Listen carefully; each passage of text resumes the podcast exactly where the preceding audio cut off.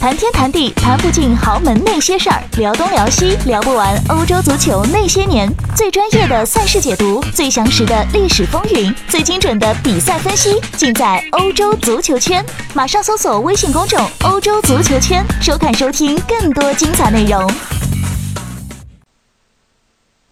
大家好，欢迎收听翻看西甲，我是吴一帆。今天啊，有微博上有个粉丝啊，想请我说一说对巴萨这东窗，呃引援的一些看法，包括啊最重要的一点就是德容这个球员啊，是不是像传说中的能够成为未来巴萨的大腿？呃，关于德容啊这个话题，我觉得大家可以去参考一下我的同事梁红叶，他在。呃，体坛家上发的一篇文章，包括他在微博上与网友的一些互动，他解释的非常清楚啊，也说了非常明确的这个呃一些看法啊。我个人对这个问题没有特别积极的一个看法，所以我那天刚才我回复这个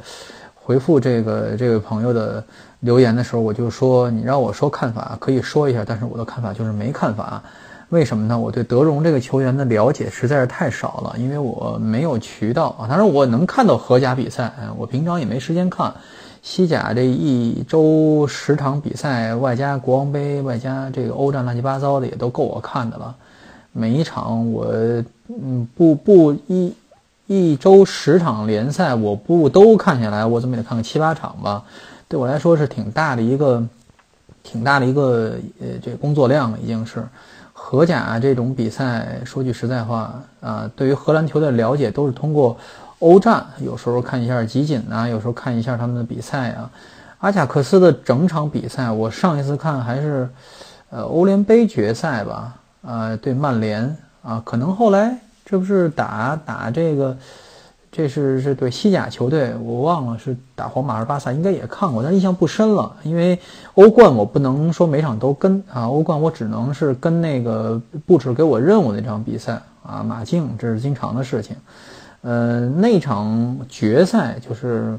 曼联对阿贾克斯，倒是留下非常深的印象，因为阿贾克斯就是显得非常非常稚嫩，虽然他。呃，踢得非常勇猛。那场比赛，德容也上场了，只不过只上场了最后七八分钟时间啊，也没什么特别突出的表现。我只记得，呃，阿贾克斯有特别多的好的机会，但是通通啊都没有把握住，都是一些呃临门脚脚软的一些状况。但是这个不太能说明，呃，这个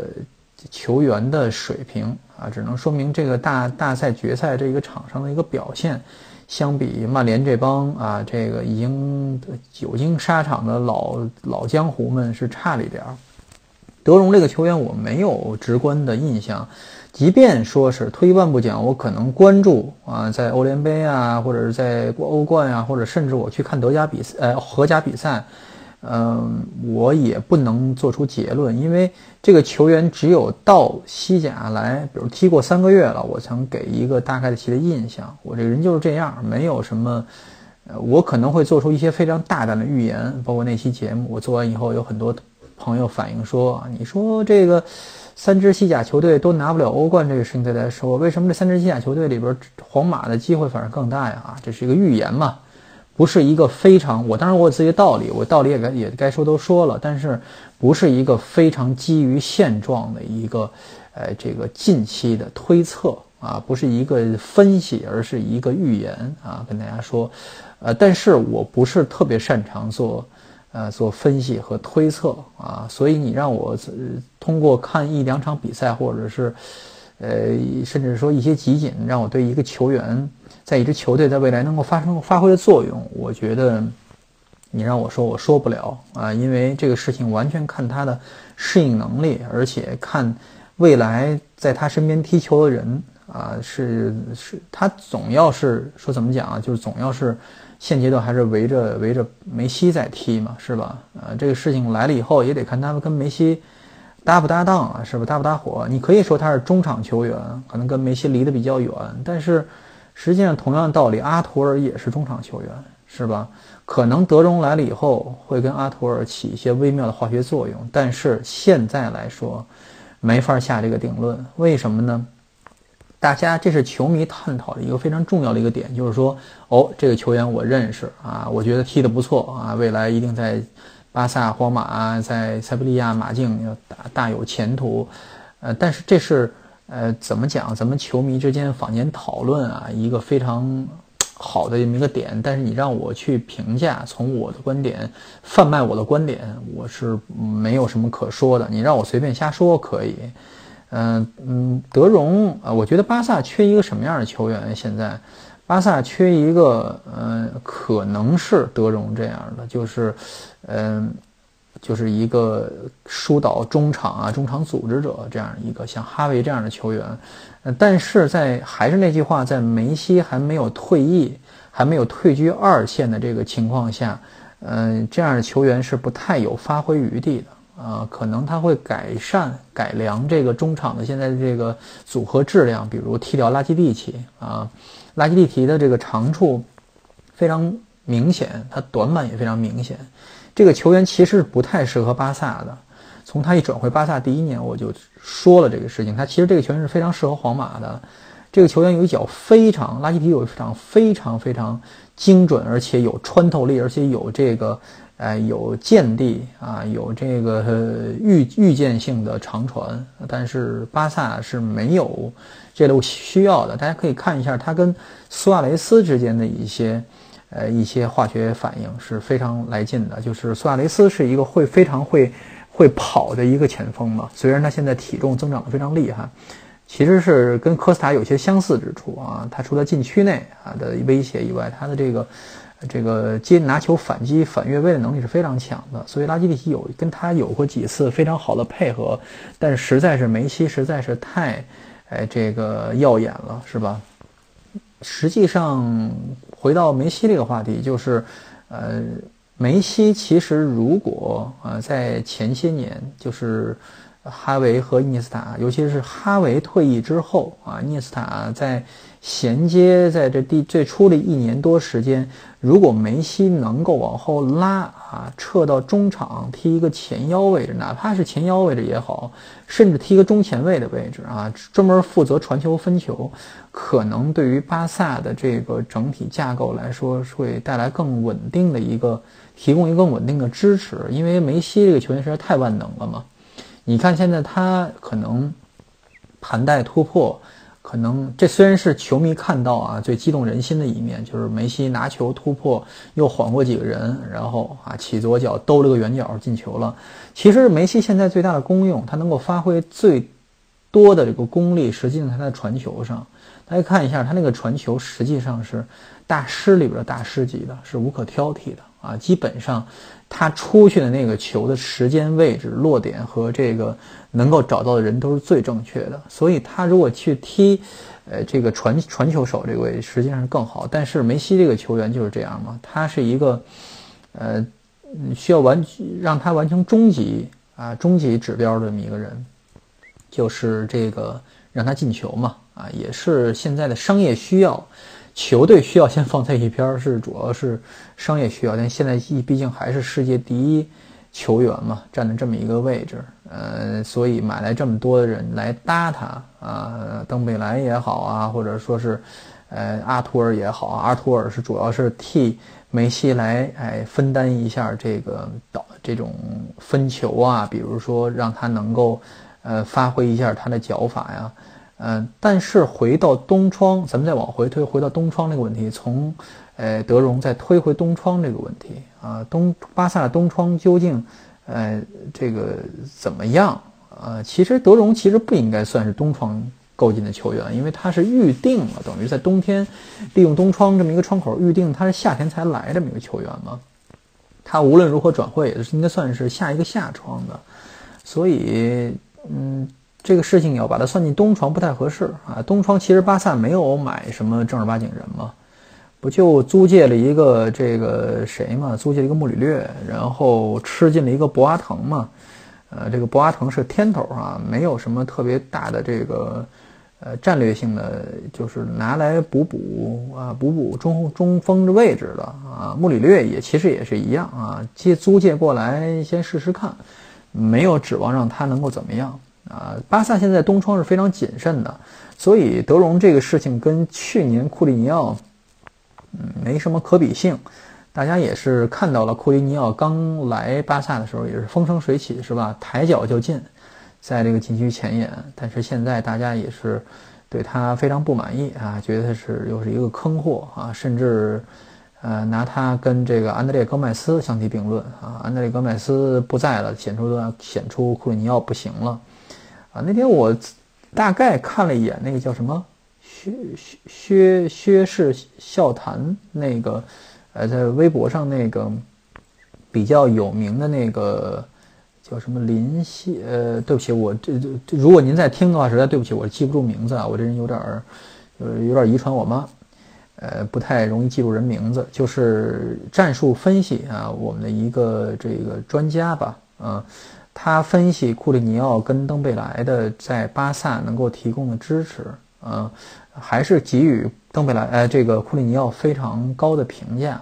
呃，现在的问题是库里尼奥的位置是非常尴尬的，实际上是他应该踢一个就是这个攻击型前腰的位置吧，就是如果不踢前锋的话，踢攻击型前腰的位置，就是大家就是中锋，像一个登贝莱这样，不是登贝莱这样中锋，像这个博阿滕这样中锋来给他拉开。空当给他回做，让他能够起脚射门，是这么一个位置，就是比较典型的巴西式前腰啊。以过去有谁呢？像迭戈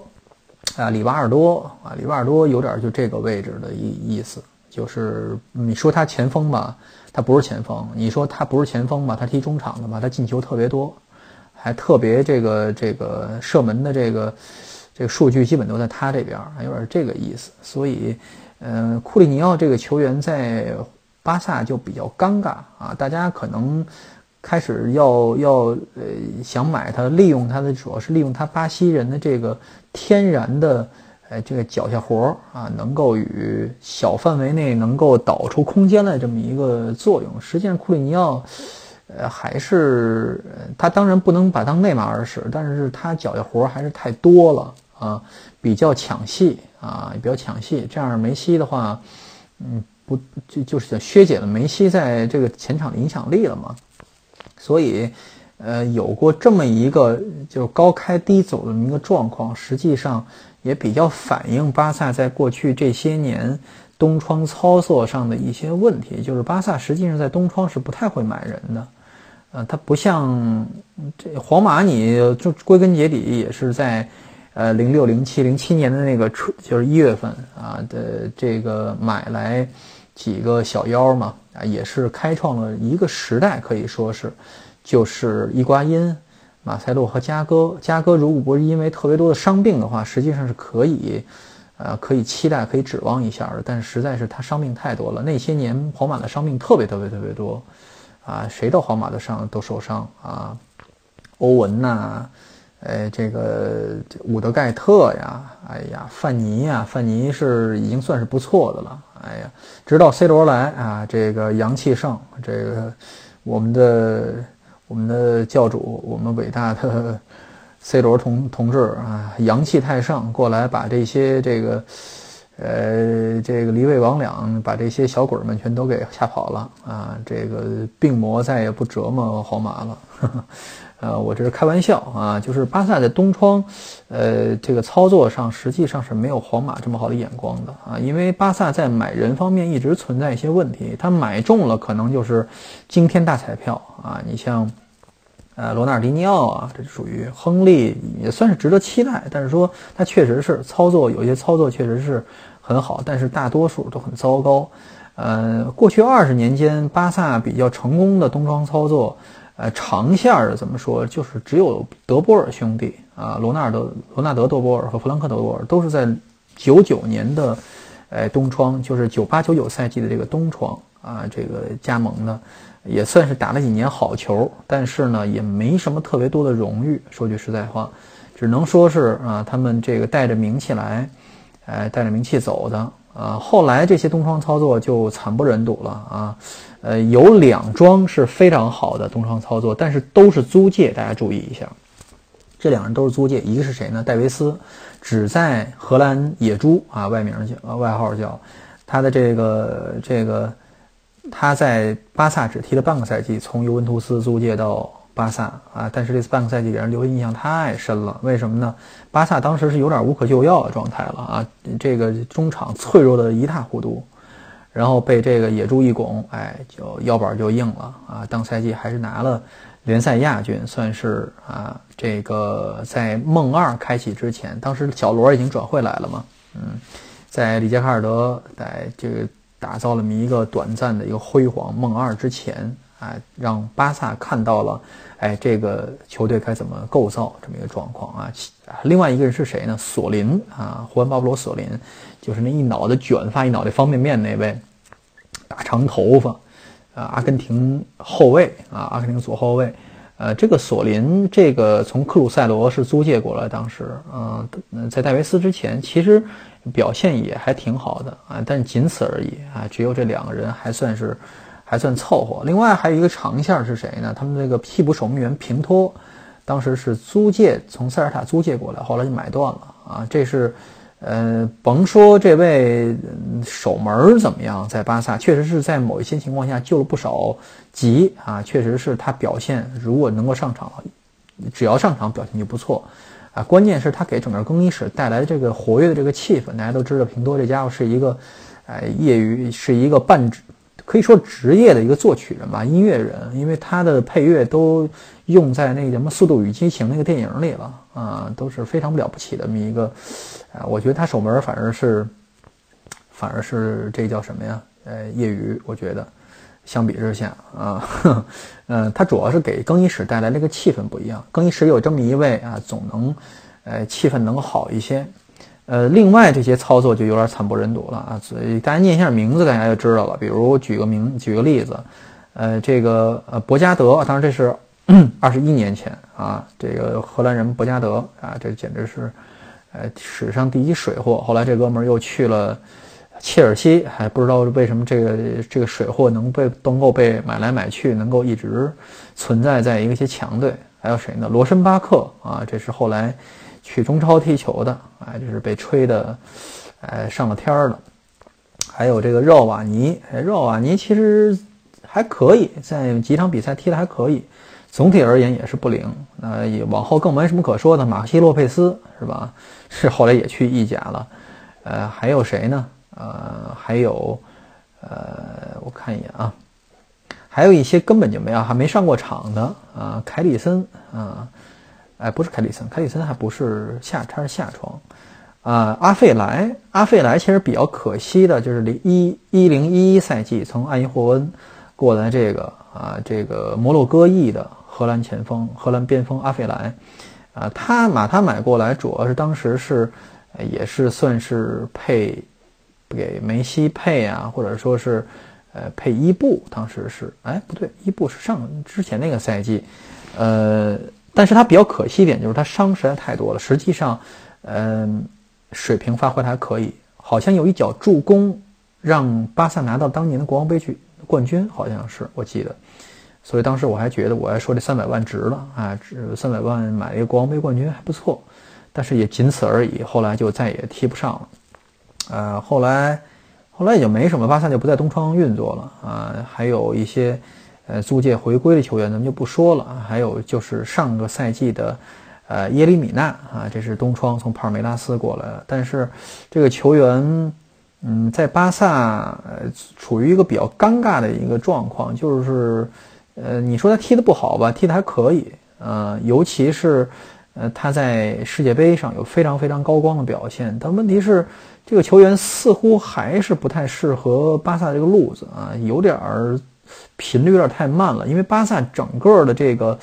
呃，就是后防的这个速度，后卫这个速度本来就就慢。你看皇马这些中后卫，一个一个顶一个比跑的都跑得快。瓦兰是吧？这个拉莫斯啊，这都是速度奇快的这个中后卫啊。但是巴萨的这个中后卫是欠缺速度的，而且他的中场也欠缺回追速度。